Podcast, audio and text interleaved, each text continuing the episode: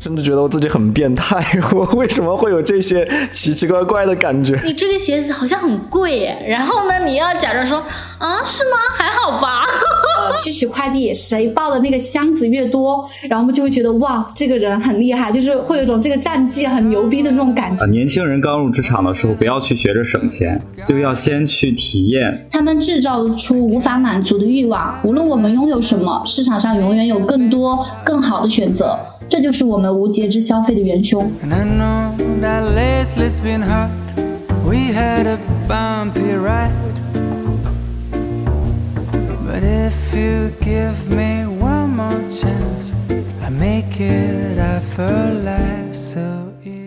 欢迎收听拘泥一下，我是大鱼，我是小颖，我是大熊，我是阿撇。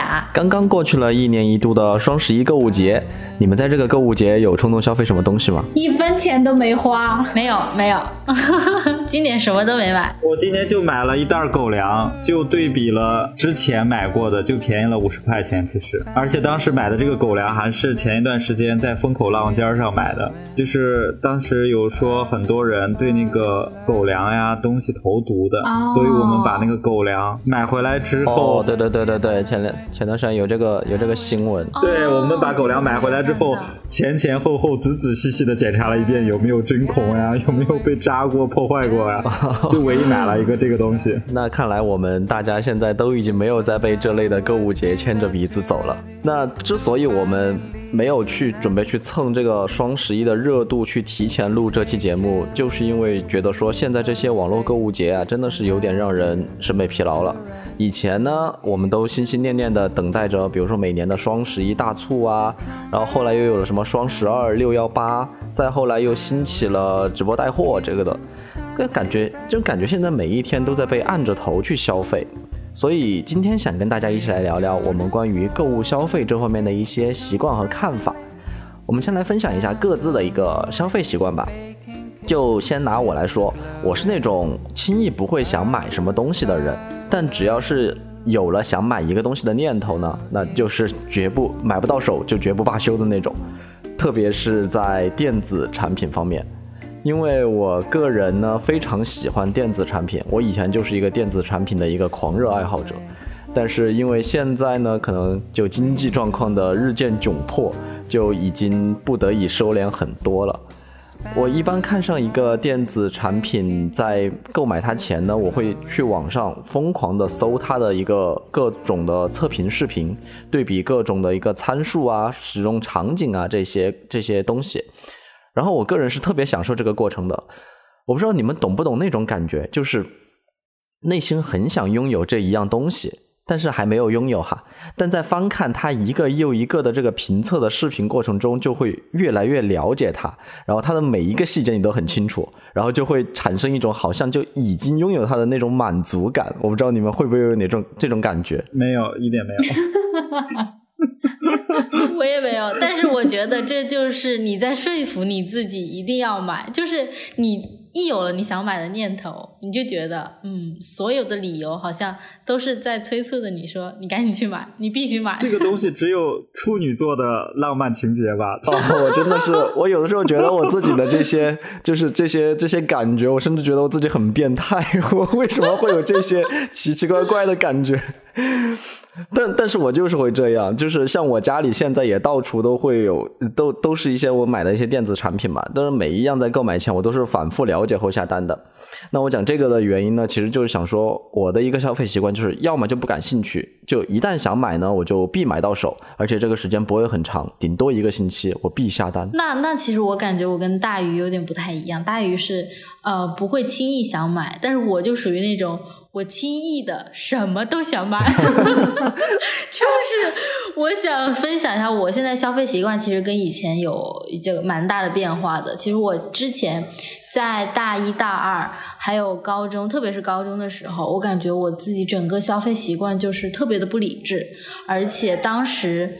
可能也有一种那种攀比的心理在吧，而且像我们当时，呃，上高中的话，就是开始会认识一些品牌了，比如说运动品牌啊，要买一些国外的啊之类的，然后比较出名的那种。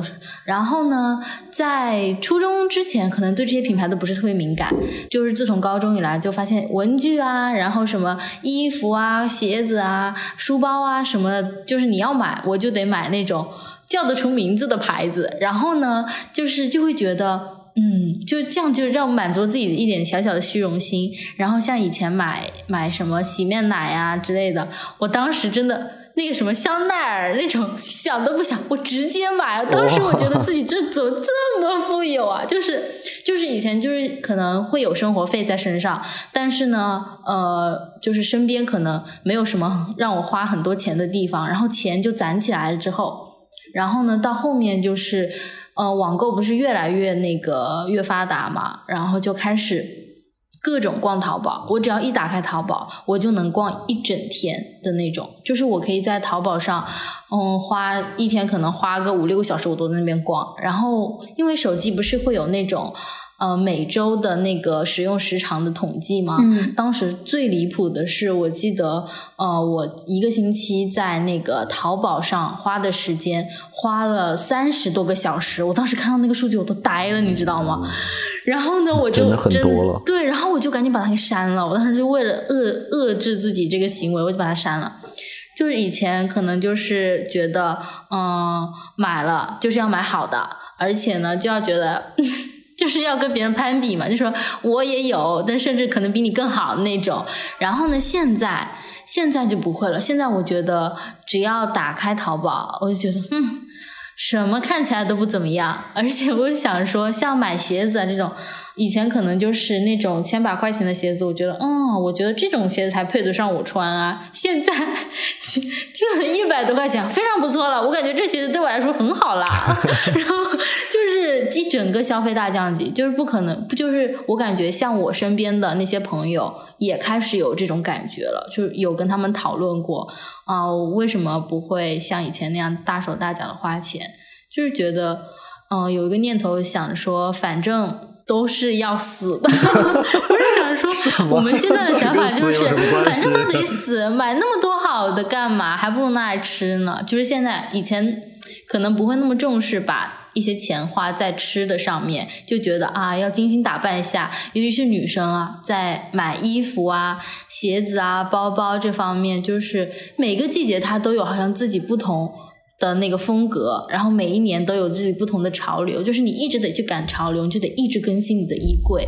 所以说，我觉得这种是很累的。然后从大三开始就开始明显的就是对购物这方面的欲望有明显的下降。就好像好像这种学生群体之间的互相攀比，我们都有这个过程哎。对呀，就是之前比如说你穿个什么鞋，你穿个什么衣服，你好像你穿那种不知名的品牌吧，你就会觉得说。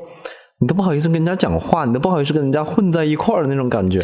没错，而且我跟你讲，最享受是什么？就是别人说哇，你这个鞋子好像很贵耶，然后呢，你要假装说啊，是吗？还好吧。就是你要去装，你知道吗？就是心里在偷偷的窃喜。我说，哼，你算你识货。然后其实，哎呀，就是有那种比较的心理在吧？但是像。阿皮亚刚才讲的说，一天要在手机上去那个淘宝上面要逛那么长时间，我觉得我还从来没有，我以前只是听说，没想到真的 有这种 有这种习惯，真的很痴迷呀。我倒还没有，我觉得我自己可能从工作以来就是都没有过什么经历过什么消费升级，也没有什么过度的消费，所以。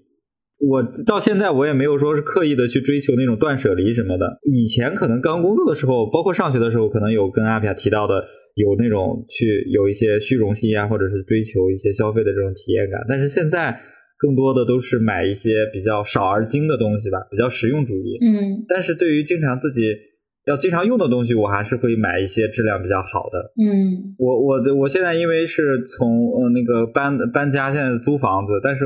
我就觉得我特别需要一张桌子，就是一张非常大的一张桌子，一平常又能吃饭，然后也工作呀，然后的跟对象一起聊天什么的，所以我们就觉得这个桌子挺重要，我们就愿意花一个大价钱去买一个桌子，就是天天能用到的东西，我们就会想一起就买一个很好的，但其他的都无所谓，只要能用，然后使用质量好一点，用着舒服。是最关键的。桌子就是你家里那个餐桌吗？对啊，你当时是花多少钱买的那个桌子？快小一万呢。多少？多少？大熊就心里想着说：“ 还好吧，还好吧，好吧，好吧。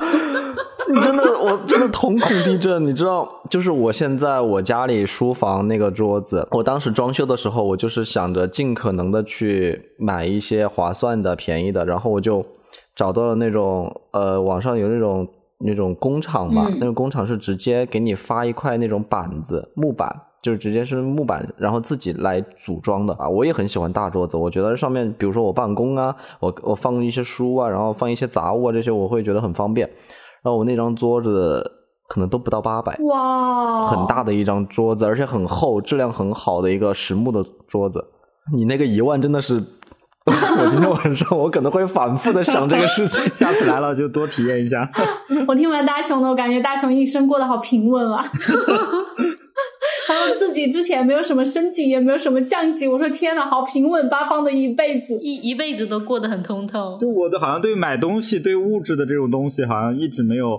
呃，特别没有什么欲望，对欲望 没有什么大的欲望，然后就给我们甩了个一万的餐桌过来砸我脸上。一万还好啦，还好啦。但但你看我房子里边没有什么特别好的东西啊，除非是我自己天天要用的东西，我就会买好的，其他的都是不太讲究的。我之前的话就是我的消费习惯哈，在高中之前，因为经济不独不独立嘛，就确实也没有什么消费的。就你们说的什么高中的这种攀比心，我是在大学才开始有的。我感觉我要。晚熟一点，因为你想读高中的时候，其实爸妈给的零花钱会比较少，然后有的零花钱的话都拿去买那个什么五年高考、三年模拟去了，这么惨，但也没有见我，也没有见我考上什么清华北大。但因为上了大学过后，我就开始做各种各样的兼职，然后终于的话，在我大三的时候就实现了那个经济独立，就稍微呢有了一点点的小钱。我们我们上大学那会儿，大概是一六、一七、一八年这几年的时间，你们都知道，就是那几年还没有很流行直播带货这个概念。嗯，直播带货应该是我们在一九、二零、二一年这几年吧，就疫情那几年才才开始有的。我记得就是从刘畊宏，刘畊宏才开始非常火的。刘畊宏不是跳操吗？刘畊宏不是跳操吗？他后面就带货。了呀，他后面要所有的，我跟你讲，所有的这种直播最后的结局都是带货。但是带货之前不是李佳琦吗？李佳琦、薇娅。李佳琦更早之前还薇娅。我一次李佳琦跟薇娅的直播，应该可以说吧。李佳琦虽然也也现在有点事业低谷期，我不知道他今年战战绩怎么样。这个不能随便说。啊，好好，抱歉抱歉，对不起李佳琦。但是我我记得我上大学那会儿是非常流行网上购物的，就是电商这个是很流行，尤其是像呃小红书的电商。嗯。就双十一这个概念，就是在我上大学那会儿才开始的，就是一六年嗯那会儿的时候。然后我当时也是很早就开始用小红书了，我不知道我算不算你们，就是我们这几个里面最早，我是一六年就开始用了，我大二的时候大。我看大一下大二上的时候，我就开始用小红书了。我已经不记得了。其实我大学的时候用这种社交媒体，其实我用的挺少的。那个时候可能更多的看微博。嗯，就是小红书，在我上大学那会儿都不是社交软件哎，它当时的时候是做的那种类似于跨境电商，就是比如说，你们知道那会儿小女生都开始化妆打扮了嘛，就多多少少都会很崇洋媚外，很喜欢国外的一些东西，比如说像当时很流行的那个泰国的那个牛奶洗面奶。阿盘，你有你有听过这个吗？我不知道啊，我有听过，就是那个蓝色白色我还买过那个巨难用那个东西，是真的不好用，因因为那个不好推开，但是它味道就是很奶奶的，就当时是因为它的味道出圈的，而且它很划算，就是很便宜。还有就是什么，嗯，日本的那个什么护肤精华，然后韩国的这些彩彩妆这些，所以每次到那个双十一，或者说国外流行的叫那个黑色星期五。我包括我的室友们就会非常的激动，然后当时老丹尼就对那个双十一或者购物节就只会有一种体验，太划算了，就是觉得太便宜了。大牌的彩妆、护肤这些东西的，咱们就是贫民窟的这个大学生也可以拥有了，就会有这种感觉。所以当时就是真的会头脑发热的，全部都加入那个购物车。然后就满怀期待的去等那个快递，然后在宿舍去拆那个快递。我们跟我们的室友之间还会去对比，就问你，嗯，你买了什么？我花了多少钱？这样的，就仿佛自己花的这些钱不是自己的钱一样。嗯，对，而且你会感觉花的越多越自豪，好离谱啊！对，就是你懂吗？就是抱着，就是我们下课的时候去那个。呃，去取快递，谁抱的那个箱子越多，然后我们就会觉得哇，这个人很厉害，就是会有一种这个战绩很牛逼的这种感觉。我不知道当时会为什么会有这种心态。是的，之前我记得不知道是哪一年，还有就是就是在双十一之后，会在朋友圈还有微博这些地方晒自己的一个一个账单、一个订单量。对对对，我知道那个，我也晒过，好可耻啊！对啊，我也做过，我晒过。但是现在的话，就是嗯，最近今年不是很流行那个直播带货了嘛？但是我真的是一次都没有参加过，就是包括说，我毕业过后，从一九年开始，我一次双十一都没有过过，就是包括你比如说问我什么买了什么，我都不知道双十一已经来了或者已经过了这种。那你真的是我们当中的一股清流了。但我觉得绝大多数的人好像。现在都还是在每一天都被这个互联网在按着头去消费，甚至这段时间还有一个网上讨论比较火的一个话题，就是我们现在随便点开一个 A P P，都有可能自动跳转到一个购物 A P P 上面去，你有看到吗？对对对对，大家这最近是拿这个来玩梗，真的就很让人无语。呃，我现在我个人呢，现在是已经很少去到线下购物了，但是呃，我就想问一下，你们是怎么看待线上购物和线下购物的呢？如就拿我来说吧。就如果换我以前来选择的话呢，我肯定会觉得说线上购物选择又广，价格又相对便宜，肯定优先线上嘛。嗯。但我现在的心态其实是发生了一些变化的。就我现在觉得说，可能比起线上，有的线下的一些购物的体验是线上是没有办法去复刻，也没有办法去给到的。对。呃，因为线线下，比如说你要去实体店买一件衣服。你是可以直接上身试穿的，对于合不合适自己呢，也可以得到马上得到一个真实反馈。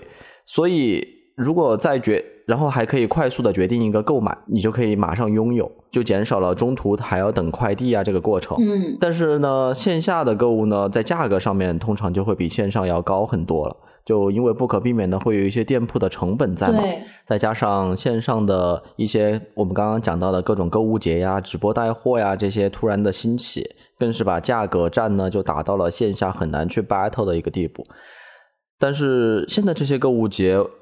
我想问，就真的一定比平时划算吗？我还记得当时双十一刚出来的第一年，那是我真的真实意义上就是肯定的一次大促，半折半价是不是？那时候是真的。对，那些那些商品就真正真真实实的直接就是直接价格减半，就没有什么满减，没有凑单，没有捆绑消费这些套路。我觉得那才是真正意义上值得去期待的一个购物节。然后再看看现在，就感觉没个高数基础，就别去吃透那些规则吧。羊毛，我觉得都是留给数学家们去薅的。羊毛。现在的那些直播带货，表面上看着好像真的挺划算的哈，但不是说最近就是最近有在说，就是其实是有一些头部主播去垄断了一些价格嘛。然后不然的话，其实价格其实是可以更低的。所以对于我来说，我现在是对这些，比如说购物节直播。这些我是真的挺无感的，我觉得要买什么我就及时行乐了。其实每次算过去算过来的，其实也没便宜到多少。就跟刚刚大雄有说的，他买他算过去算过来买个狗粮就便宜了五十块。然后当然也不排除是我自己是没有去吃透那些规则哈。但我觉得这种规则它制定出来，如果不是浅显易懂，而非要去深度去研究的话，那这就不算是一个利众的一个活动。是的。我跟你一样哎，就是我现在也没有就是，嗯，购物的这种欲望了。就可能我感觉应该是从毕业过后工作了，有这样的想法的。因为工作了嘛，大家都知道钱难挣，屎难吃。毕业了，工作太苦了，想死了，根本没有那种世俗的欲望。啊，我我跟大鱼有一点比较像，就是我也觉得，嗯，线下购物的话，它那种即穿即用的这种，嗯，方便感。比线上购物确实要来得快一点。以前喜欢线上购物是因为那几年刚流行，所以大家都很赶这个时潮嘛。但是现在我不是裸辞了吗？我时间就会比较自由，也有大把的时间精力去可以逛街。我自己又是那种非常懒的人，就不喜欢被麻烦。但是也不想麻烦别人那种，就比如说体现在购物上，就是不想要线上购物。如果说你买错了那个尺码，或者说你看到的那个东西跟你拿到手取到快递过有一些差距，你还得去找那个客服沟通，然后要填要要填交什么信息、填地址、点退款那些，我觉得都很麻烦，特别麻烦。对，我觉得很麻烦。虽然说是他，比如说有些商品他会给你弄什么运费险，其实你换来换去也不需要花你什么钱，对吧？但是我就觉得弄这些东西就。心里很烦，所以的话，我现在也是比较喜欢线下购物了。你买衣服试穿过，你可以去对比不同的风格嘛，你再考虑那个价格，呃，最后你付钱，你现场就可以带走，你第二天你就可以穿上这个新的衣服了。我还有一个就是你刚刚讲到这个在网上买衣服遇到不合身的情况，嗯，我以前就是特别懒，就是我如果说不合身的话，我也懒得退了。对，就我觉得去退去退巨麻烦，去退的那个手续我真的巨麻烦，我不想去搞，我就觉得反正。你可能也没多少钱，如果太贵了，我还是会去退的。但是如果说是没多少钱的那种，比如说夏天的一件 T 恤、一件短袖，可能就几十百把百来块钱吧，然后就我觉得就就算了，就在家里，如果实在穿不出去，就在家里当睡衣穿，就这样吧。嗯，我刚刚提到的跟小颖的那个习惯，我觉得还挺像的，就是我现在在线上买东西，只会就买生活必需品，就会买水呀、纸呀、什么生活用品什么之类的。去线下的话，主要就是一个体验吧。我觉得体验感是占比比较大的。对，就比如说去逛商场的话，我现在一般只会逛顶楼和负一楼、负二楼，就是去吃东西。去吃东西啊？就是吃东西，对，只会吃东西，然后看电影，这个都是一般在顶楼或顶顶楼或者是负一楼、负二楼的那种。你知道他们为什么安排在顶楼或者是负一楼、负二楼吗？我之前好像刷到过这个理论。你就会一层一层的逛上去，这增加你消费的可能性。是的。对对对，这是商场它设计的一个一个一个圈套。但它不适合我哎，我每次都坐直梯。对对对，直接直接上去。然后还有就是去那种线下的消费的话，那就去那种周末会去呃咖啡店呀，或者是什么去去能够坐着然后休息聊天的这种，就线下体验的会比较好一些。对，就现在消费。如果在线下买东西的话，最更注重的是一种体验感。我的话，其实我对线上和线下的看法，之前就是刚刚那个大鱼说，一开始的双十一那个才叫真正的双十一，因为我。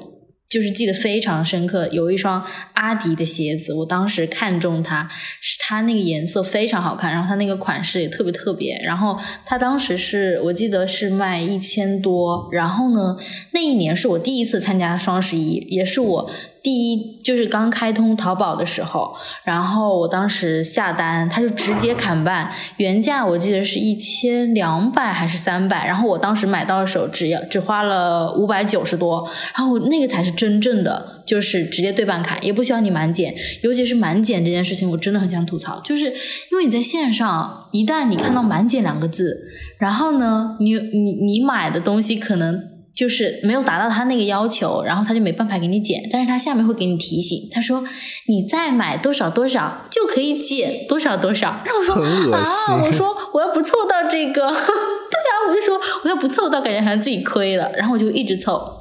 就比如说我凑到了两百，然后他又告诉我凑到三百又减多少，然后呢凑到五百又减多少，就是明明一开始我可能只需要买个一百多块钱的，但是我可能为了凑两百我就加上去，结果加上去之后发现又很接近三百了，就可以再减更多，然后我又会继续加，然后加就加到三百多以上，就觉得啊那差一点点就五百，那我就再加，反正就是我记得去年就是我双十一过的最。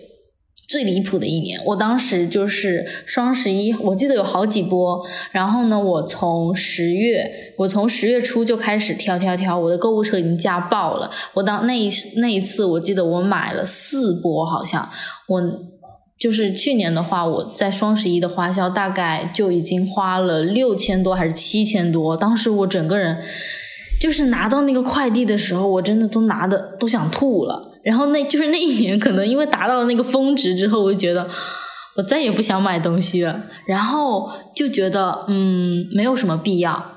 就是你深刻反思完自己，说啊天哪，就是为了凑这个满减，就花了更多的钱，可能一开始我根本就不需要花这么这些，而且后面我发现，就是你双十一买到的那些东西，我根本平时都不怎么用，就是买了一下，我觉得嗯，我为了凑这个满减我买了，但是后面其实根本就派不上什么用场，因为都是你突然起意买的，嗯，然后还有就是买衣服的这种事情，尤其是凑单买衣服，然后我以前是属于那种。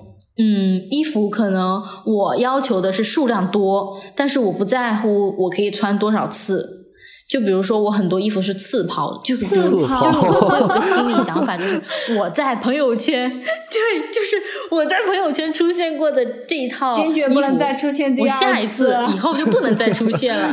对，没错，而且我以前是，而且我以前是非常爱发朋友圈的那种，然后就是很爱拍照啊什么的，然后就会想着说啊，就是这套衣服我上我什么什么时候拍过了，发过朋友圈了，我下次不能再穿这个出门了。这然后偶像包袱太重而且买了。都是比较那种比较那种怎么说呢？用我妈的话来说，就买那种奇奇怪的衣服，就很不日常。然后颜色也是五颜六色。我打开我之前那个在大一大二那个衣柜，你就会看到里面就像一个彩虹衣柜一样，各种颜色的都有。然后呢，它搭配就是搭配性不强，可能这个衣服只能搭这个裤子，然后就搭不了其他的了。当时整个人的那个购购物购物的想法就非常的怎么说，让我觉得非常的铺张浪费。然后这几就是这这段时间整理衣柜的时候，就会感觉啊，以前的那些确实是那种很不成熟的想法。然后线上就是让我觉得他会推着你，就是诱惑你。勾引你 去买更多的东西，他很多猜你喜欢，会一直给你推，然后就一直刺激你去买。然后线下的话，我现在也是更喜欢线下购物，我会觉得你要带有目标性的去挑你想要的东西，就是你要买一个东西，你就得想一下它对你的实用性到底强不强，而且。我有一个很好的，就是抑制自己消费的一个一个方小方法，就是他们说把你要买的东西兑换成你的工时，就比如说你可以把你的工资啊、或者就是那种呃，或者你兼兼职实习的工资，还有你那种正职的工资兑换一下，哎，这一个小时是多少钱？然后你买了这个东西要花你多少个小时的上班时间去兑换，看一下这也太值不值？残酷了。对，这就是就是就是去压制压制你那个呃那种冲动消费的心理嘛。然后我当时就采取了这个方法，我觉得确实是挺有效的。就是兑换成工时之后，你去想你愿不愿意花这些时间去买你这个东西。所以我觉得这个是挺不错的一个方法。就是你上班的痛苦要远大于你消费的快乐。对呀、那我要按照你这个方法的话，我就会选择能不花钱就不花钱，活着就那。你生活的幸福指数又会每天都会下降，你又在每天上班又在吃苦，然后你还要抑制自己的消费欲望，人活着真的真是没有意思。抑制你那种不成熟的消费欲望。但是说到满减这个事情，我同事有给我推荐一个特别呃骚操作，就是说如果要是遇到满减，你就买一个自己不是特别需要的，或者是很讨厌的一个商家，买一个东西之后把再把它退掉。啊，之前有好多人这样干过。对，可以退的，对，是不是可以退就是凑？可以退。有的人还会为了凑满减拿那种小样，或者是拿什么赠品之类的，就会先买，买了之后然后再把它退掉，但是自己可以留着那些赠品。啊，还能这样我？觉得就很好啊，为什么他们能玩套路，我们不能玩呢？就有的满减也很恶心啊，比如说有的店是，比如说满三百减五十，但有的店又是满两百减五十，它这个满减的还要分好几个档次的这个。对比如说你想买这个东西，你要买那个东西，你这两样东西它是不不在一个档次，你还不能参与同一个档次的一个满减，就真的很烦这种。非常无语。那不知道你们有没有这种感觉？就是我们现在花钱啊，真的就没有以前那种大手大脚的样子了。现在就是真的会去对比各种的一个价位差，各类的一个平替商品。总之就是要以最高的性价比拿到自己所需的东西。就好像消费降级这件事情，在不知不觉就被我们主动接纳了。我现在真的是消费降级的特别厉害，比如说我现在住的地方就相对会稍微偏一点嘛，点外卖呀、什么的起送费和配送费都会很高，然后我就开始自己在家买菜做饭，就主打一个能省则省吧。然后，而且我家里不是现在猫狗双全嘛？就以前我给他们买这种宠物用品的时候呢，都是什么贵买什么，挑好的买。就我现在呢，就会进行一个多价的对比。就我现在觉得，像他们的窝呀、什么玩具呀，这些都是属于消耗品，就用不了多久就得换，就真没必要买那么贵的，其实就差不多就行。然后主要是我觉得我用的东西都没用他们弄的贵，他们凭什么？然后。再就是，我现在如果说周末出门，我会去衡量我到底是打车划算还是开车划算。我会计算我打车来回大概需要多少钱，然后我如果说开车的话，我大概花的一个油费会花多少，然后我去到那个地方的停车费会会会多少，然后我会综合对比后，我会去决定我到底是怎么样的一个出行方式。其实我跟大大鱼有一点像，就是我记得我之前要是出门，我就是几乎不坐。公共交通就是我必须要打车，我会觉得只要一坐公共交通，我就会非常难受。我会觉得呃，我还要去等车，就会不高贵。不是，他也不是不高贵，就是就是我想着说，就配不上你女明星的一个气质。我就想着说，我还得走到公交站去，然后我要是等到车了，我可能还没有位置坐，哎，有可能他堵车，导致我呃赶不上我约定的时间，这样子就是找各种的理由说服自己一定要打车。然后现在就不会了，现在就是啊，就这么就这么一两公里的路，还打什么车啊？走去就好了，不然你等个公交，不然你就蹬个共享去。现在真的就是不会说像以前那种对钱没有概念，现在。自己开始挣钱之后，就发现钱真的很难挣啊！对，现在是真的就是一个精打细算了。就还有你们有没有听过？呃，你们应该有听过，就是在网购的时候，如果你换一个关键词去搜索的话，其实是会更省钱的这件事。你们应该有听过吧？我经常刷这种视频，哎，我也有刷经常刷这种视频。对对对，而且我发现这边会有一个词叫什么“粉红税”，我知道，就是很多东西，它明明男生跟女生东西是一样的，但是呢。男生可能只要花三十多块钱就能买到，那女生可能就要花到九十以上的价格去买，就觉得好离谱啊！对，它这种其实粉红税，它也有一种大数据杀熟的感觉在里面的。嗯，还有就是我刚刚讲的这个换关键词，咱们就是说有的东西真的是关键词一换，你的钱包就鼓一半。就比如说你去买那种很多，比如说想去买一个日式的那种矮书桌。然后你去搜的话，你肯定那个价格都会很高。但如果说你换一个思路，你去搜幼儿园书包架，然后你的那个价格就会就会低很多。而且你想，你幼儿园书包架，你给小朋友用的东西，它是不是它的那个质量也不会很差？它那个材质也不会用很很差的那种材质去给你做。还有就是，你如果说前段时间不是有一段时间是火的那个宜家的那个小推车嘛，嗯，然后也是价格，大家会觉得说好像不太值一个小推车。那你就去搜理发店工具车，然后你就会发现其实都一样的，都是可以，比如说放一点小零食，放一点小东西在上面，都是都是很方便可以用的。还有如果说像我一样家里有宠物的，你想买什么猫粮、狗粮的一个储储存桶。你就去搜米桶，我觉得现在的米桶真的就是比那些猫粮、狗粮都要能装，而且也还挺有设计感的，然后价格也会比猫粮、狗粮桶要便宜很多。就这些平替产品，有的时候是真的会比那些所谓的正品质感更好，而且更加耐用，价格也更加划算，就感觉就是找到了一个财富密码。哦，除了搜这种平替的关键词，我同事也安利了我一个东西，我现在一直在用，就是用幺六八八。哦，我也用，我不知道你们。有没有用过？我听过，但是我没有，我没有用过。哦，你去试一试，你去买一下，你会爱上它的。它好像是那个阿里自己出的一个那种工厂直销的，是吗？对对对对，它可以批发东西，但是很多东西也可以零售。这跟拼多多有什么区别啊？应该不一样吧？有，但是我发现它有它有运费，它几乎每一件商品对都要运费，就是它都不包邮。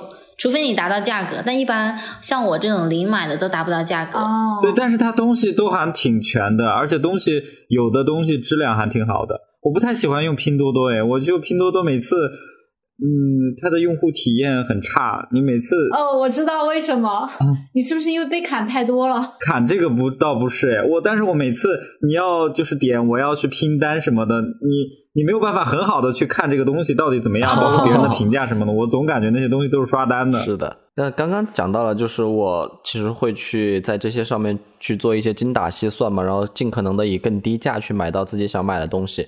但我以前可不是这样的，我还记得我大学那会儿，我甚至有那种超前消费的习惯，特别严重。就我花，我当时的那个花呗。就是一个没还完过的一个状态，它从来都是一个欠缺的一个东西。比如说我刚刚要还完一期了，我可能又会开启下一期的一个分期了。嗯，然后因为我那个时候也是喜欢买电子产品嘛，就是呃，比如说买一些呃平板啊，或者是那个时候玩摄影买镜头啊这些，然后都是花呗分期，每个月呢就从自己可怜巴巴的那点生活费里面分一部分出来还。那个时候那么点生活费我都可以周转开，现现在反而更抠抠搜搜了，也不知道是怎么活的一天。我非常反感超前消费，耶，就我我的人生消费理念就是我也不我也不超前。对我现在的这个消费理念就是有多少钱干多少事，然后现在也很好的活到了现在，也并没有说是没有用上什么某大牌的护肤品就老了。也没有说是因为什么没用上苹果手机我就网上失联了，也没有啊。我现在用的华为用的挺好的，对。但我身边，如果你用了苹果手机，你才会网上失联呢。但我身边的人是会有一些超前消费的行为。就比如说最简单的，就是刚刚大宇说的分期付款这个事情。我有个朋友，他去年换手机，就是换的那个苹果手机，然后也是用的苹果是可以那个分期付款的嘛。当时好像在做活动是免息的，也就是说他每个月算下来只用给几百块钱就可以了。就是我们单从这个通货膨胀这个角度来说，确实免息的这个分期付款，好像它针对尤其是像家里这种大件来说是挺不错的哈。就是。但对我来说，我就单纯的不喜欢还账这件事情本身，就总觉得有一个东西它压着我，让我很不舒服。你不喜欢自己欠着那种感觉？对我就是这种感觉，并不是说我分期付款我亏了，我我好像暂时没有去计算过，我就是觉得我不喜欢还钱这件事情。我刚刚想一下原因哈，就有可能是因为我毕业过后，我有两年的时间，我都在还我的大学生贷款。你们有听过那个吗？大学生助学贷款这个这个东西？哦，有听过，听过。嗯，我有，我有听过。他一年的上限是八千，好像。在用。哦，我现在也是。我我就 我就在用，因为因为我是我之前在上大学之前就跟我爸妈约好，我说呃大学的学费我自己会付，就是不需要他们来，就是我我可以先贷，我以后再我以后自己还。哦，你们好励志啊！对我当时我现在都后悔了，怎么会讲出这种大逆不道的话，对我自己这么大逆不道。我以前总觉得很，我跟你一模一样，阿飘。我当时也是有一种雄心壮志，我说我要靠我自己，就是那种靠山山会倒，靠人人会跑，一定要靠自己。然后就豪言壮说，嗯，这个大学我自己学的，我自己交的，就确实实际情况也是我自己交的这个学学费。原因就是因为毕业过后我还那个助学贷款嘛，因为好像说是那个你毕业过要在几年之内就得还那个款。不然的话，他就要开始计算那个利息。对，他是毕业后，我记得是毕业一年。对，几年之内好像是，我忘了。我因为一我是二零年的时候我就把它还完，两年之内我就把它还完了。但是现在我不知道是不是这样的一个政策。你想，对当时那种抠抠搜搜的本人，当然不愿意给一点点利息出去。我上个大学，我还得还这个利息的钱，我觉得很太亏了，而且又没有上到什么好的大学。你别。自己的母校，你骂别骂太狠。就母校只能自己骂，别人骂不行。就是你们想嘛，就是苍蝇腿也是肉啊，利息的钱也是钱啊。所以我毕业那会儿真的是过得很苦，就是每个月你发了工资，发了实习生的这个钱过后，你就得先还款，先把那个固定那部分钱先还出去，或者先攒起来，然后你再开始开销自己的日常生活。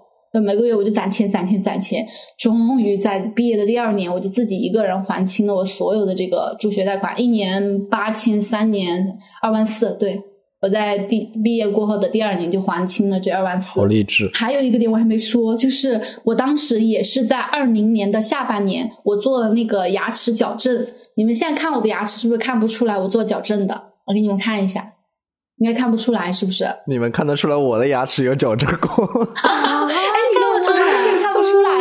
但其实我在矫正，我在 我在我在矫正之前，我在矫正之前，其实我的牙齿也就还好，没有没有很 over。但是我是在上班之后，就是缴纳了几几年医保之后呢，我就刷医保卡去去矫正的牙齿。太聪明了！我当时没想刷医保这个事情，也可以那个吗？可以可以，现在那个弄牙齿牙齿是算医保的。哎，你好聪明啊！我当时完全没想到，你知道吧？我也是认认真缴纳了社保的社保，这个职场人士我没想到，所以我用的是自己的钱包。而且你做的是那种隐形的还是那种钢牙？钢牙的，隐形的太贵了，隐形的两三万呢。对，我你猜我花了多少钱？我做的隐形的。那你花多少钱？肯定很贵，肯定。我花了接近四万。我的妈！你们今天都是拿这种大金额来吓我。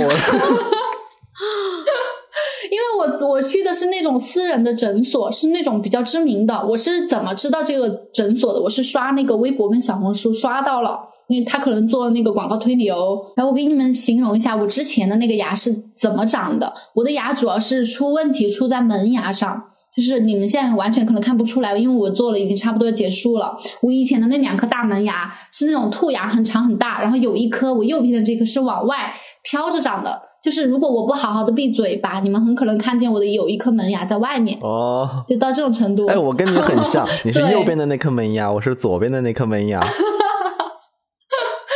我我自己的话，以前就是本身就很爱笑。我是一个从大学开始就是一个非常外向的这个 E 人嘛，然后我很我很爱笑，就包括拍照的时候或者任何社交场合，我都会呲着我的大板牙。但是因为你知道，女生都非常在意自己的外在形象，然后我当时又是做那个 HR，然后会涉及到这个面试嘛，就直接跟呃外面的候选人或者内部的这些呃业务部门去做这种面对面的沟通，所以我当时就是非常的在意我的这个牙齿，我就花了那个接近四。万的巨款，我去做这个牙齿的矫正，所以你想，我当时又在还那个助学贷款，同时的话，我又花了这么大笔钱去做那个牙齿矫正，你就可以想象，我在一九二零年的时候，我过的每个月的生活到底是有多拮据。你刚刚是说了一九二零年吗？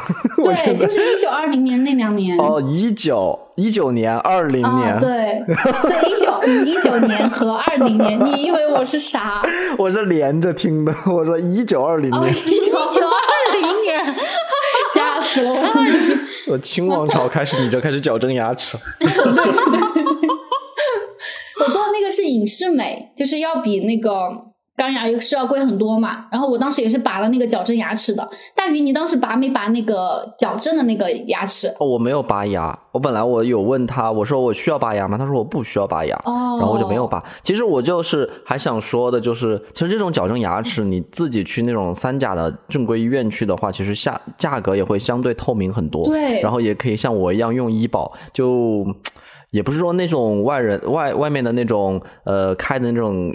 牙科医院不好吧？就是看你怎么去选择。牙科医院可能它的技术会更新一点，但是呢，我觉得这种东西你三甲医院不会不会出错吧？所以就看你怎么选。对我当时选错了，我好后悔啊！我。我去了，但是但是从体验感来说，他们家因为是私人诊所，然后又是比较大型的那种嘛，就是感觉体验感、服务那些都还挺好的。他就会把你当小朋友一样呵护，就一直问你哎疼不疼啊？这种就体验感确实是挺佳的。就钱花的还是你给我四万，我也问你疼不疼，我也特别温柔。那我也矫牙了，我也矫正牙齿，我去的就是三甲医三甲医院。对，我现在还在晚上。你是拔牙还是矫正牙齿？我拔了那个智齿，拔了智。是之后矫正的哦，那咱们都都矫正的，之前我完全不知道。那你有刷医保吗？有一部分刷了医保，但是很多是有的是不能的。我一直不敢，我我觉得很疼。我本来从高中就说要去矫，不疼不疼，一点都不疼。我们三个过来人都告诉你不疼，我不信，真的不疼。而且而且真的就是矫正了之后呢，就是牙齿好看了之后，你的整个五官会有一点点变化的。对。是的，是的，这这这个我知道。我当时总共拔了八颗牙，哦，八颗，我就知道，我就知道阿卡是这个表情。我拔了八颗牙，就加上我的智齿，加上我上下总共四颗智齿，就是上面两颗，下面两颗，呃，再减掉我的四颗那个矫正牙，因为我的牙齿长得太多了。然后就导致于我为什么那颗门牙会往外长，是因为我的所有牙排列在我的嘴巴里，它没有空隙，哦这个我来排列整齐，所以我的外那个门牙就被挤出去了。对对对对对对，你如果说你要把它那个牙齿往回收，你只能拔牙，留出那个空隙，然后给它收回去的空间用。就是把一个强行把一个意识两两室一厅把它搞成一个大拼层。哦，对对对对对，这个形容好好贴切啊。然后我当时花的那个四万多，因为我一九二零年不是也在还那个储蓄贷款嘛，本身那两年也是我刚毕业，那会儿哪有那么多工资嘛，所以我当时那四万多有一有一半多都是跟我妹借的钱。哦你妹妹还有钱啊？对，嗯，我妹虽然是体制内哈，但是他们每一年会有一笔那个叫绩效，我不知道这个方不方便说啊。就是他们每一年会有一笔绩效钱，我知道的对 那好了，你就不要不要再多说了，我怕这个涉及到他们的隐私。哎，就是我妹的每个月的工资很低很低，真的很低，但是他们一年会有一坨钱。没有什么不好说，那个绩效是我就是我该得的，就是我劳动该得的东西，对，因为他们真的很辛苦。我妹是老师嘛，那种真的很累。对，那那一两年，因为我妹是住在家里，她不像我，我在成都嘛，我要还我要弄租房那些，所以我妹就存的有钱。嗯，你的生活成本被他比对，他我就跟我。妹借的钱。你想，我当时宁愿去跟我妹借钱，我也不会去开什么花呗那种。你都不愿意跟银行借钱，对，就是因为我那几年一直在还钱，一直在还钱，就有种被压干，你一发工资钱就没了，一发工资钱就没了，我就特别不喜欢超前消费。所以过去我没得选，现在我想做个自自由人。太搞笑了。然后你刚刚不是说那个消费降级吗？我其实还有两个想补充的。我最近不是买了那个纸巾嘛，嗯，然后我就感觉我买纸巾这个事情就真的很好说明了我真的是消费降级，因为我买的是那种抽纸。以前买纸巾的话，确实是会比价格，就比如说我会用那个价格去除以多少包，然后你就知道你的一包纸巾多少钱，对吧？然后去对比那个最便宜的。你们会这样去买那个抽纸吗？我不会，我可能就是比如说我买纸巾一般买一箱，我会看这一箱大概是个嗯什么价格，我只看这个一箱的总价，我觉得那个嗯总价低到了我的心理价位，我就会买。哦，那我比你还要抠抠搜搜一点。我是怎么弄的呢？就是我这次买纸巾哈，我是用抽数，就是我会去算一提纸里面总共哦有有多少抽，对，就是多少多少张。然后呢，我再用这个多少包纸乘以多少抽嘛，你就得到了这一箱的这个纸巾总抽数，然后你除以总价，就是总价格除以总抽数，我就得到了我一抽纸，也就是一张纸我要多少钱。你别然后我太离谱了，刚去你你也没必要 省到这个地真的假我不。骗你们，真的，一模一样。我刚在那个录制之前，我去打开了我的那个淘宝的订单，我发现我买的那个纸是四十三点九块钱，然后四十包，然后它是一百抽一包，所以我算下来，我就是一抽纸是零点零零一毛，零点零零一块钱，也就是一分钱一抽纸。我觉得这个很值，我就立马心满意足的下单。我要笑死了。那但是还有一个办法呀，我现在也是消费降级啊，但是我觉得你这个可以有其他方法，我现在都直接用卷纸呀，就是我们去那个，笑死了。那个卷纸多少钱吗？我们是那个，嗯嗯，那个去那个山姆买那个最超大的两，它是两大捆的那哦种我知道那个的卷纸，嗯那个肯定比你的还省嘛。那我不知道，那我下次再去对比一下。咱们就是说，能省则省啊，活着就行了。我发现现在有些卷纸它其实是比抽纸更贵的，我不知道为什么。我知道，是不是因为里面有那个空心的那个轴，是那个原因吗？那个有那个有什么影响吗？我觉得这个要看没什么重量影响的，因为有了那个空心的，你就少了一坨纸啊。啊。那我可能没想到这层吧。我我就是说，我说有的现在它的卖的那个卷纸，就是单拿卷纸跟抽纸来比的话，有的卷纸它的单价其实是会比抽纸更贵的。可能嗯我不知道是现在是觉得说抽纸这个东西可能需求量更大，大家都把这个价格给打下来了，然后去打这样的一个价格战还是怎么样的？有的卷纸是真的比抽纸要贵的。你要去看那个品质，它那个质量不一样，它那个、嗯它有级别什么的。你如果不一样的这种，它的价格会不一样的，而且要看那个嗯重量。我我在家里用卷纸的，就是用的特别少，因为就是自自从我换了那个智能马桶之后，我就基本上不不不用那个纸。从根源上解决，不需要用纸，这才是真正的省钱。而且我以前很爱囤东西，就是像什么卫生巾、卫生纸、沐浴液、洗发水、身体乳这种消耗品。我现在就是我可能要等我家里的东西没有，就快没有的时候，我才会去买，就不会去提前囤了。没错因为我们就是都心知肚明嘛，就购物节真的是每天都有购物节，商家总是有各种各样的办法让你每天都过节。他搞这个购物节，只是把他的仓库分散到了每一个家庭。好形象啊！消费降级，其实我感觉，嗯，对我来说，这个可能是让我回归一个正常的消费心理。嗯，因为之前就是之前的消费心理，我感觉从现在来看，我感觉是有不太不太正常吧，我感觉。然后现在的话，我会比较追求一些嗯百搭、简约这种风格，就是我买一样东西，它的出现率和可使用率，它要变得呃最大化，就不会说像以前那样子，哎，为了拍照买一套衣服只穿一次就不要了这样子的想法。嗯，所以说，呃、以前你真的就是女明星行为，穿一套衣服出去参加一个活动，就不会再穿再穿第二次真的，而。且就是真的非常离谱，而且当时是在高中嘛，我们不是有校服吗？然后全身上下就只有鞋子，是不是？呃，就是可以穿自己的。嗯，当时真的我做过最离谱的事，我坚持了三年，就是我一天要换至少三双鞋，早上一双，下午一双，晚上一双，天哪，真的离谱，你知道吗？太夸张了吧，阿飘！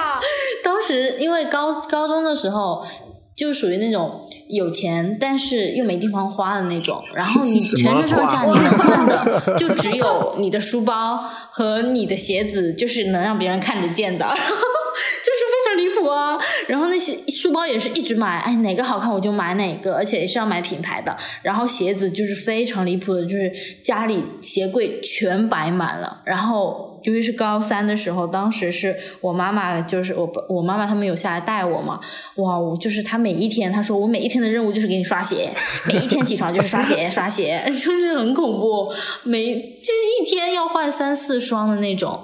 因为我当时美其名曰是这样子穿就能保护鞋子呀，如果一直只穿一双鞋，那不是没两天就坏了吗？然后就会一直买一直买，然后现在就不会了，就多亏了我现在几乎都不买鞋，大大学以来我好像就买过一两双吧，全靠我高中的鞋撑着。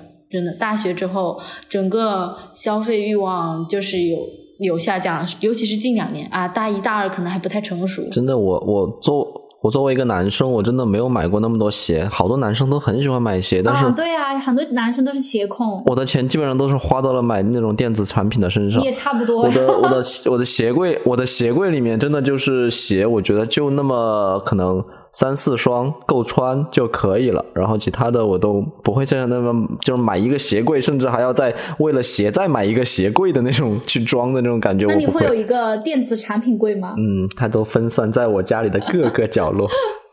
刚阿卡不是讲那个你买鞋吗？我突然想到，我跟你有一个以前啊，跟你有个很相似的一个点，但是我的那个你是那个鞋，我是那个包，就是你知道我们以前刚入职场的时候，就特别特别憧憬自己能够赚钱去买一个那种好一点的奢侈品的那种大牌包包。你们有有这种想法吗？就有就尤其女孩子是不是？嗯我我同学就是她最近是开始，因为她是她也是教师嘛，她现在在学校实习。他当时在还没有去实习的时候，她就问我，她说：“哎，你说我要买一个怎么样的轻奢包包啊？”我说：“买什么包包啊？就拎一个奶茶袋子去上课就可以啦，这还要买？因为我我自己是对包包没有什么欲望，然后就是我之前也在网上看到一个说，就是消费降级之后，我第二天背什么包出去，取决于我头一天喝了什么品牌的奶茶。对对对。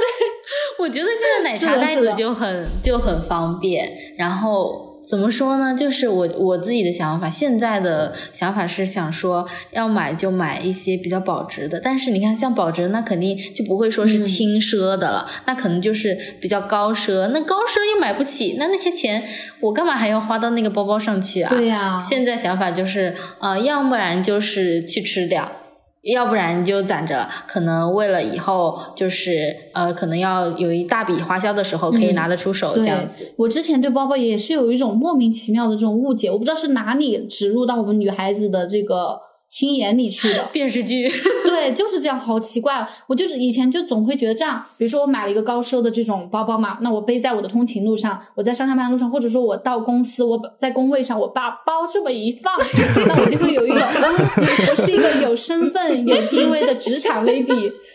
对吧？就是我感觉我混的还不错，然后我走路的话都会比螃蟹还能横着走，而且你知道，你配了一个包，你肯定就不能再坐地铁了，因为你不能让你的包经过那个地铁的安检的那个脏兮兮的袋子，然后你肯定就会这个时候你要去打车，对，就是会有这种感觉，好奇怪啊！但你现在你知道吗？工作越久，你就会越发现，其实真正的那种职场老手，上下班他的两手都是空空的，因为他心里只想着下班，赶紧下班就行了，就没有那么多的心思再去想其他的。他肯定觉得老子打扮起来跟跟跟你们这群人看你们不配。哦，对，你说让我想起来，就是以前小红书上很流行那个“上班丑关我下班什么事儿”，你们知道那个吗？啊，我知道，之前那种变装的那种视频，是的，是的。所以你看，现在职场的老司机们，要么就拎一个那种饭盒袋，就装个午饭午饭就得了，要么就甩手插兜走人了嘛。以前的那种你精致的那种小方包，就慢慢的替换成了帆布袋，包括说阿飘刚刚说的那种奶茶袋子，我觉得现在很多奶奶茶袋子质量真的很不错。没错，真的，我真的觉得那些奶茶袋子做的都非常好，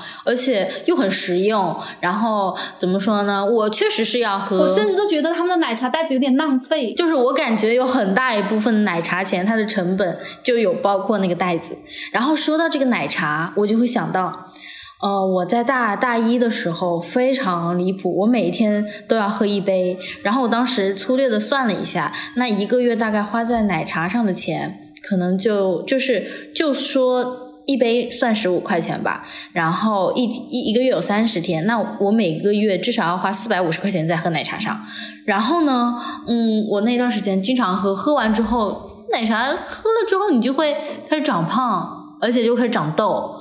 那时候我没有意识到这个问题，是后面我发现我开始不喝奶茶的时候，我就发现哎，皮肤状态好了非常多，然后而且钱也省下来了。对，怎么说？就是那个钱啊，你买一杯奶茶，现在可能已经不止十五块钱了，它那个奶茶的价格已经越来越高了，一瓶二二三十这样子，你可能都可以买好几好几个那种嗯比较经常用的日用品之类的。很多很多那种商家的那种口号叫什么啊？好便宜，只需要一杯奶茶钱。天哪，现在一杯奶茶钱很贵的。哎，但是说到这个呃超前消费这些，我觉得女生可能就像小颖跟阿皮提到的，就是很多去买包什么之类的。但是我觉得我回想我之前的一些超前消费，可能更多的是在体验类的一些方面，比如说，比如说出去旅游呀，就是住一些。贵一点的酒店呀，有时候，呃，去那坐坐商务舱呀之类的，也会去买包啊什么的。我从来没有坐过商务，我也没有坐过，我也没有坐过商务舱。体验一下，体验一下，体验一下。我从来没有，值得体验一下。所以我觉得，就是这个事情，就让我想起来，我当时刚工作的时候，我的一个前辈跟我说的，就是说，呃，年轻人刚入职场的时候，不要去学着省钱，就要先去体验。当时我觉得也是。呃，后来慢慢有感受到这句话的道理吧。你可能你去体验了很多东西之后，会用钱去买一些通俗意义上的一些见识。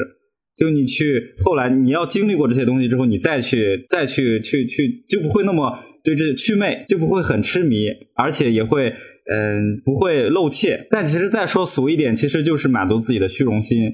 很多有时候就是你真的小时候没有体验过，或以前没有体验过的时候，等你挣钱了，你就去体验一次。哦，是的。但是我觉得这个事情的关键是在于，你体验完之后，你要学会控制住自己的欲望，因为这个事情是。无止境的，如果你要是一直沉迷这个事情的话，你就会真的掉入到这个消费陷阱，你就成这个消费的奴隶，就会被他绑架到。说到这一点，我也记得我之前有看到过，就是说在选择自己的一个消费习惯上面，像我们会选择说买买具体的东西。去满足自己的一个消费欲望，还有就是像大雄刚刚提到的，比如说我们去到一个地方去旅游，我去体验，我去留学，我去求学的，这样都是其实都是在消费，只是看你的这个消费到底是给你能够给你带来一个什么样的一个反馈。对，我就属于那种体验派的消费，不是那种物质物质派的消费。嗯，可以，我觉得挺好的。体验派其实它可以给到更好的一个。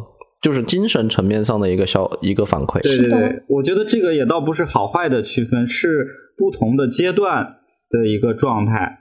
可能就是以前我们像嗯，阿皮亚这个年纪，我觉得上学的时候，我觉得很多的时候，大家真的会陷入到这种物质消费的这种状态里边去买东西啊，我的鞋、我的衣服、我的包包什么的，比你的好什么之类的。等到你慢慢过了这个阶段，你拥有过之后，你再会去追求其他的东西，又是一个体验一种消费。我还有一个消费降级的例子，就是我上周不是去那个三亚旅游了嘛？我总共花了五天四夜，呃，可能大家一提到三亚，可能就会觉得哇，好贵，或者说是那种富豪、富二代定期就会去那边度假的地方。我之前对三亚的这个。刻板印象就是这样的，没错。但是这次哈，我们这五天所有的消费全部加起来，我跟我朋友，我们两个人人均就花了三千六。这三千六里面包括了我们来回的机票、酒店、我们的所有的吃喝玩乐、门票，还有我们最后带走的这个特产，所有加在一起，那真的很划算。对，所以我就插一个插一个小小的题外话，就是呃，建议大家，比如说想去旅游的，真的一定选那个淡季去，因为旺季你会花很多钱在那个虚高的这个。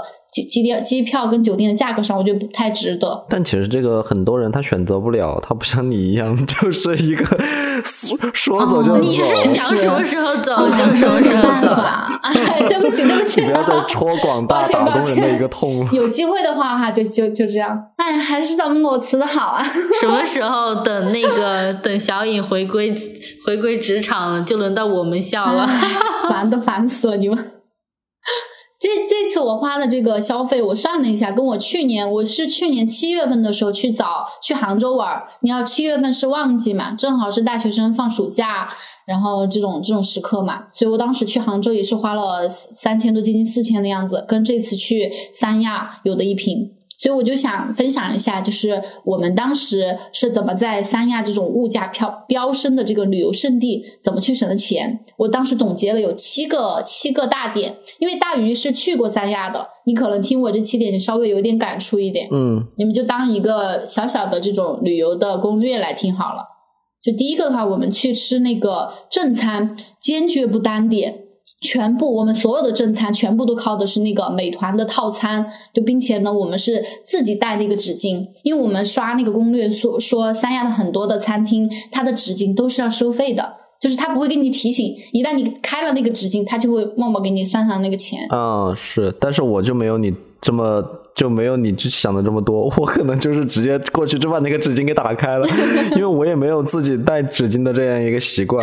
你说的我。好像跟纸巾有仇一样。我前面分享了我买一抽一抽的纸巾，我现在自带纸巾用了几分钱。你就是一个纸巾战士，笑死。然后我第二个点就是，比如说我点完那个套餐，我一定会去主动的问商家，我就说你们这儿有没有什么打卡送饮料、送水果的活动？我会主动问，我不等他先开口，我会主动的去问一嘴。一般我跟你讲，主动薅，主动薅。对，就是你问他肯定有，真的我百屡试不爽，就百分之两百都是正确的。你问他绝对有，哦，有的有的。但是如果你不问，他可能就会随情况，感觉你不需要，他就不会去送这些饮料了。哦，学到了，学到了。对。然后第三个就是，呃，因为来了三亚，肯定都要买椰子嘛，喝椰汁儿，对吧？然后你知道三亚的椰子真的是，你必须要货比三家，就是你要连着问问几家，你才能知道这个地方的这个椰子它的市场价位是多少。然后我们定了一个我们内心的标准价，如果说是高于十五块钱一个那个青椰，就那个大椰子，如果高于了十五，宁愿渴死自己，我们也不买。就是那种椰子十块钱差不多了，十五都算高了。对，是的，是的。就是在当地当地人哈，其实六七块钱就顶天了。对，对当地人来说，十块钱就算景区的价格了。如果说这个椰子高于了十十块，甚至十五块了，我们真的是给自己定死了标准，渴死自己也坚决不买。我作为一个椰子脑袋，我真的是特别喜欢椰子。然后我去那边的时候，我实现了一个椰子自由。哦，好好喝。然后第四个的话，就是如果你去岛上的那种景区，因为我当时在蜈支洲岛跟西岛之间，我是选择了西岛的，因为我不玩项目嘛，所以我选择了去了。西岛就放弃了那个蜈支洲岛，所以我当时就一定坚持自己带干粮，因为岛上的那个嗯吃的很贵，所以我们当时就带了自己一点小小吃，就比如说面包啊、饼干啊或者那种干粮。然后第五个点就是，你去夜市买东西的时候，你一定要厚着脸皮直接对半砍。就是你先不要觉得不好意思，你先比如说这个东西他卖二十块，你就给他出十块，就是对半砍。如果他不同意再往往上抬，我们就坚持这样的一个砍价的这个逻辑，我们就这样一遍遍去问，真的是有用的。我没有砍价，天哪，你现在不砍价？我真的又又浪费了一个亿。你这五五六千、六七千的这个价格就是这么来的。然后第六个点就是，因为我们最后最倒数第二天不是大家都会去逛一下那个免税店嘛？三亚不是有那个 CDF 嘛？它是好像说是亚洲最最大的那个免税店，是不是？嗯，对的。超级大那个亚对，然后我们去逛那个免税店，你知道当时我们去的时候又是临近双十一，然后很多的柜姐或者很多的那个地方都会有很很大力度的折扣，真的是要比呃线上甚至你算完满减过更便宜的。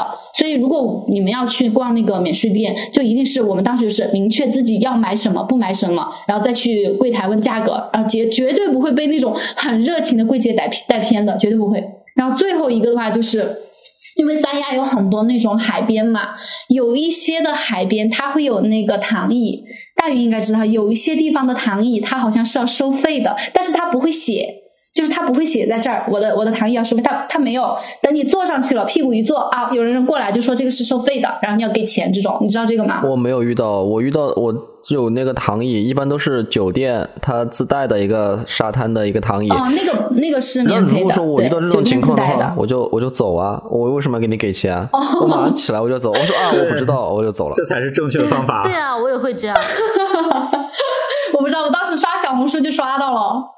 对，所以我每天，你知道吧？我每天都带着，就背着那个垫子，因为我买的是那种野餐垫，就非常轻薄，你背起来没有重量，就是一个野餐垫，但是它很大。我走哪儿，我每天都背上那个袋子，绝对不会给那个收费团一点点机会。但是我觉得去沙滩上面坐着，其实你哪怕没有那个垫子，你直接坐在沙滩上都可以。之所以大家会选择那种躺椅，是因为它有那个遮阳伞。哦对因为太晒了，你必须得去遮一下，你必须得阴凉阴凉一下。你只你只你如果说你不怕晒的话，你直接就地坐，我就觉得可以。我都是直接坐在那个沙滩上的。哦哦，大宇，你好像忘了我是女孩子，对不起，我会穿裙子。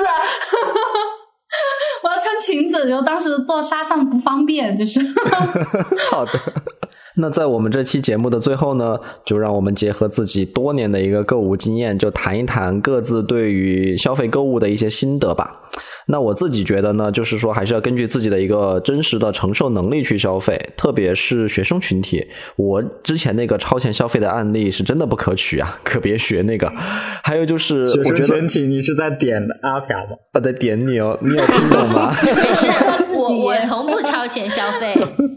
对，还有就是我，还有就是我觉得别搞什么囤货，因为我觉得真的没有什么必要。现在缺什么都可以随时买到，你囤一大堆，你放在家里，用不完就跟我刚刚说的，你只是你只是把商家的仓库分流了，然后你自己堆在家里，你其实看着也挺糟心的吧。所以我觉得说主打一个按需购买、极简生活吧。对，是的。刚刚大鱼不是说结合我们多年的这个购物心得吗？现在其实也没有几年。就是我如果说非得要给那种心得跟建议的话呢，我有几个点哈，就是嗯，首先第一个就是喝那个饮品，你们爱喝奶茶或者饮料吗？这种带带味儿的这种水不，爱喝，从来不爱喝。我爱，我非常爱。我一个人不会买，但是我跟朋友一起聚会的时候，我们会喝。哦，那我们就是形成两派党。因为我特别不爱喝白白水，我觉得白水有一股水味儿。你好像 笑死我了！是这样，就是跟我吃肉一个道理。我就吃猪肉，如果吃到那种不好吃的猪，我会觉得这个肉有个猪味儿，然后这个鸡有个鸡味儿，这种感觉。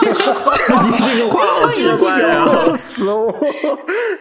你们没有吃到过有猪肉、有猪味儿的猪肉吗？吃东西不是就是要原汁原味儿吗？我不要。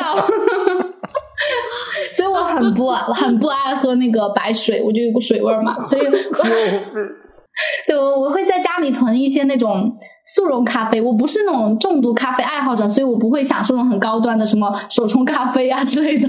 所以之前我看你们俩在群里聊那个，我都没插话。虽然我很爱喝咖啡，因为我感觉我自己够不上格。对，但是我自己会在家里去复刻。我也是，对对对我会自己在家里复刻这种某瑞啊、某机那种配方，然后去上网搜嘛。就真的你自己在家里冲，真不要太爽。但是你买那种速溶咖啡，你是买哪种的？你是买那种，比如说像什么三顿半？我好不想你问我这个问题，我就是随便买的，哦就是随便买的，没有对这种有什么要求。好的，对，就随便买，就随看到哪个便宜就买了。就是因为我我只想要我的水里面有股味道，但是不要那个水味儿。有水味所以我就是对对对太对对。好笑了，今天这个。但是如果说如果说你对那个口感要求不是很高的这种，就不要轻易尝试。比如说像大鱼，我感觉大鱼对咖啡应该是有一些要求的。嗯，还好了，还好。嗯，我我喝饮品就是图个嘴瘾，其实或者再进一步来说，我你不是说刚刚阿飘还是谁有提到就是点奶茶这个嘛，就感觉像是点奶茶已经变成那个年轻人的社交，就这个是我们被动选择的一个社交方式，好像你不点你就融融不进这个团队，你就没办法跟他们一起品下午茶，一起聊八卦的那种感觉，所以我就不太喜欢去点奶茶这种。然后我当时不是去三亚回来买了那个特产，有一个特产就是椰子粉。当时你买没买啊？那个啊啊椰子粉。我我我我没有，我没有买，因为我当时行李装不下了，我就没有买什么特产。哦，我买了那个椰子粉嘛，然后我家里不是也有那个咖啡粉嘛，我当时就试了一下，把那个椰子粉跟那个咖啡粉放在一起，然后冲一下，就真的有一种生椰拿拿铁铁的感觉。对对对对对，种感觉。这人啊，就是有时候就是这么容易的满足，几块钱的快乐，就是从早上一杯小甜水儿就开始了。那你可以做一些很呃更健康一些，你比如说你弄柠檬水也可以啊，你或者弄那个泡腾片也可以。天呐，我还没有，就是大熊我的年纪还没有上到要补充维 C 的这个程度。保养养生的。我早上起来我会吃一大堆的保保健品，天呐，你们这么真的就我注重我自己了吗？也会吃保健品我到年龄了。哎，你说的那个泡腾片维 C 哈，其实我有在泡那个百香果啦，就不是买，也是在三亚买的那个百香果的那个鲜果，然后每天也会冲一点辣呀。然后我还有一个就是关于那个衣服的，我有一点跟刚刚阿皮讲的很像，我以前也会很喜欢买那种有设计感的，就跟刚刚阿皮，你不是说你以前的衣柜打开是那种呃彩色的嘛，五颜六色的衣服对吧？没错，对，就是当时我们买衣服啊也是，要么买那种很有设计师那种款式的，要么就是那种紧跟潮流的。今年流行紫色就买紫色，明年流行蓝色就买蓝色，这样。所以我家里的衣柜的话，以前就是也是一样的彩色，但我现在的衣柜里其实最多的就是百搭的那种基础款、经典款这种，比如说像黑白灰，或者说就用那种一两件的亮色来搭配，这种就是我们一定要记住，经典永不过时，真的记住了，妹妹们。然后最后的话就是有一个关于花的，我觉得也算是一个我自己的这种小心得吧。虽然它不是我自己的购物，还是我对象的这个购物嘛，但是你知道，每个女孩子其实我觉得好多女孩子都应该很喜欢花吧，都会很想要，就是比如说收到花，就是还还是挺开心的吧，对吧？而我跟小张谈恋爱的时候，就是我其实有跟他说过，如果我们两个因为出差或者说是回家等这种各种原因异地了几天再见面的话，我就是我给他说了，我说我希望能够收到一枝花，就不用一束一枝就行了。就除了这个之外，嗯，纪念日啊或者是节假日的那种时候，我也希望能有一些花花，所以我就收到了非常多小张送给我的花。但你们都知道，花是那种消耗品。而且大多数的时候，它都会被归为一次性的商品，对吧？嗯，就再高级一点，就是那种有花期。对，就氛围经济，可以这么说吗？氛围经济，它就是作为一个氛围用的。但是我呢，就不太喜欢铺张浪费嘛，所以说我自己又有这个生活的小情调，那我就会把小张送给我的这每一束、每一朵这个鲜花，都把它做成干花，就要么倒立，要么就放在那不管，它慢慢慢慢的就会成为一个一团干花了。我觉得干花这个吧，是一个很不错的生活仪式感，哎。就一来的话，你你对方送给你的花，对啊，我觉得干花更那个啊，我没有对象，这个那你说什么？我可以自己送给我自己。挺好的，挺好的。买花不一定是自己的这个另一半买嘛，自己也可以给自己买。对，就是做成干花的话，就是对方的那个送花的心意，它会被你保留的很久很久，甚至一辈子。我感觉干花可以放一辈子，哎，虽然我也没有活到一辈子。是，主要是我是觉得干花它更香啊，不知道为什么，我觉得它比原来的花香更香。它会有一种干花的那种凋谢的味道，对不是？花味儿是吧？你要说花味儿，不 是不是，对。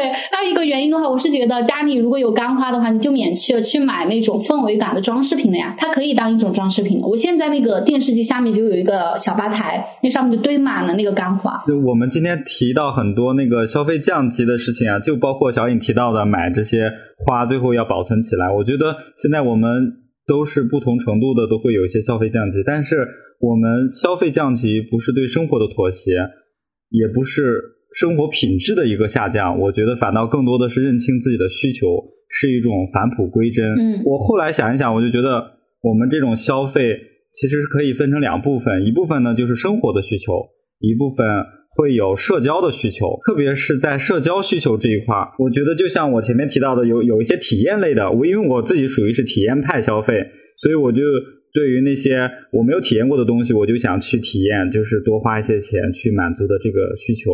但是，呃，还是想提到的，就是如果你体验你觉得很爽、很很很好，但是还是要及时止损，及时控制住自己，及时刹车，因为这种东西，它虽然能给你带来快乐，这种这种快乐很容易消失。对，是的。就通过占有这种物质性的东西给自己带来的这种快乐，不能够很持续性的，它就像更多的像你。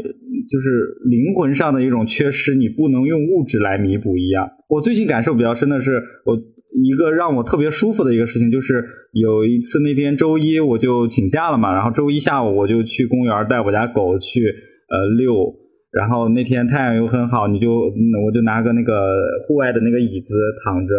然后晒晒太阳，看看狗在那玩，就觉得哇，真舒服，这才叫生活。嗯，你那天说你觉得特别不真实。对，然后但是这种东西你又拿钱买不到的，这种反倒是真正的自由和时间，你就是能够给你带来持续的这种快乐。不是说我今天在网上买了一件衣服，或者是买了一个东西，我可能过去，甚至等到衣服真的带来了，我穿上了之后，我也不会觉得它有多开心、多高兴。反倒我现在记忆中还会一直想到我那天下午带着我家狗一起在那玩的那个场景，会给我带来很大的一个愉悦感。嗯，但是钱可能会买不到那种快乐，但是足够多的钱应该可以吧？对，这个就是你要先存到钱，你要能到那种生活状态，就是要控制住自己的欲望，反倒把钱存起来，给你更多的底气，你才能够实现那种的。生活状态，就说到底，如果说你还觉得不快乐，那就是钱不够，钱还不够。对对对，没钱就是原罪。那这个就是钱和消费的一个关系了。我们要呃把这个更。物质或者更低级一些的消费慢慢减少，然后往更高级的一些消费去追求，升华了突然。我我最后想推荐一个关于那个消费的纪录片，我感觉应该很多人都看过，因为这个很火，这个很爆火，在那个各大推荐上。它的名字叫做《无节制消费的元凶》，它是一个纪录片，嗯，国外的。嗯，我给大家念一段里面的台词：我们通过消费表达自己是谁，我们想成为什么。但是被消费主义主宰的世界，事实上是让我们无节制消费的人精心设计的陷阱。他们制造出无法满足的欲望。无论我们拥有什么，市场上永远有更多更好的选择。这就是我们无节制消费的元凶。这句话我觉得还挺还挺点题的。就是我还是觉得，呃，欲望决定自由哈，就希望大家都不要成为消费主义的小羔羊。我觉得就是跟大家聊完之后，我发现其实像对于处在我这个阶段的学生群体来说。像有我之前那样子不太成熟的物质性的消费欲望，其实是很正常的。我觉得是需要接受自己的这个消费心理，同时呢，也要开始慢慢的向理智消费去过渡。那我们就是可以不要对自己那么苛刻嘛，嗯。然后还有一点就是大大雄刚刚说的，我觉得，嗯，他说有有的时候是钱买不来的一些快乐，以及是那些。物质性的快乐是很容易消失的，因为我自己是深刻体会到，物质性的消费带来的快乐，其实它是会提高你对快乐这个心理的阈值。就比如说，你这次可能是花了呃两百块钱买了一个自己非常喜欢的东西，那可能下一次你对这个快乐。比如说，对这个物品，你可能要把价值升上升到五百或者一千，这样才能让自己心里变得更快乐。我觉得这种物质消费是有时候是给自己带来一些负担的，但是要相信自己，肯定是可以向理智消费过渡的。然后呢，还有就是拒绝沉迷于那种购物软件，拒绝大数据给你推的猜你喜欢，拒绝次抛。OK，那我们今天分享了很多自己的一个购物经历和看法。如果在听我们节目的听众有类似的共鸣，也欢迎在评论区和我们一起分享。也邀请大家加入我们的听友群。加入听友群的方式在评论区的置顶和 show notes 中添加，请备注“听友群”。我们也会在听友群中跟大家进行一个互动交流。如果喜欢我们的节目，请点赞、评论、赞赏、订阅我们。在节目收听过程中，如果有需要改进的地方，也欢迎帮我们指出，我们都很听劝，油盐都进。那么这期节目就结束啦，我是大鱼，我是小颖，我是大熊，我是阿撇，拘你一下，跟生活对话，我们下期见，拜拜。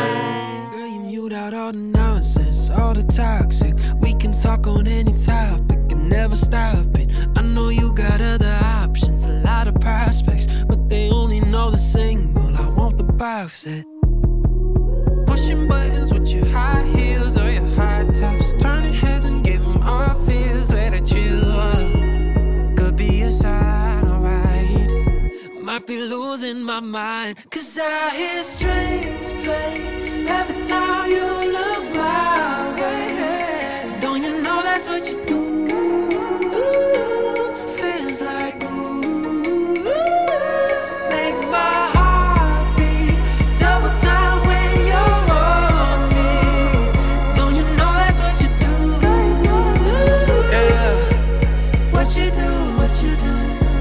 Sound just like the theme song. Come turn my dreams on. You're a star of a movie. I'm watching reruns. Wanna cut off all my options, put you on top. Then we just stepped outside in public. The cameras popping.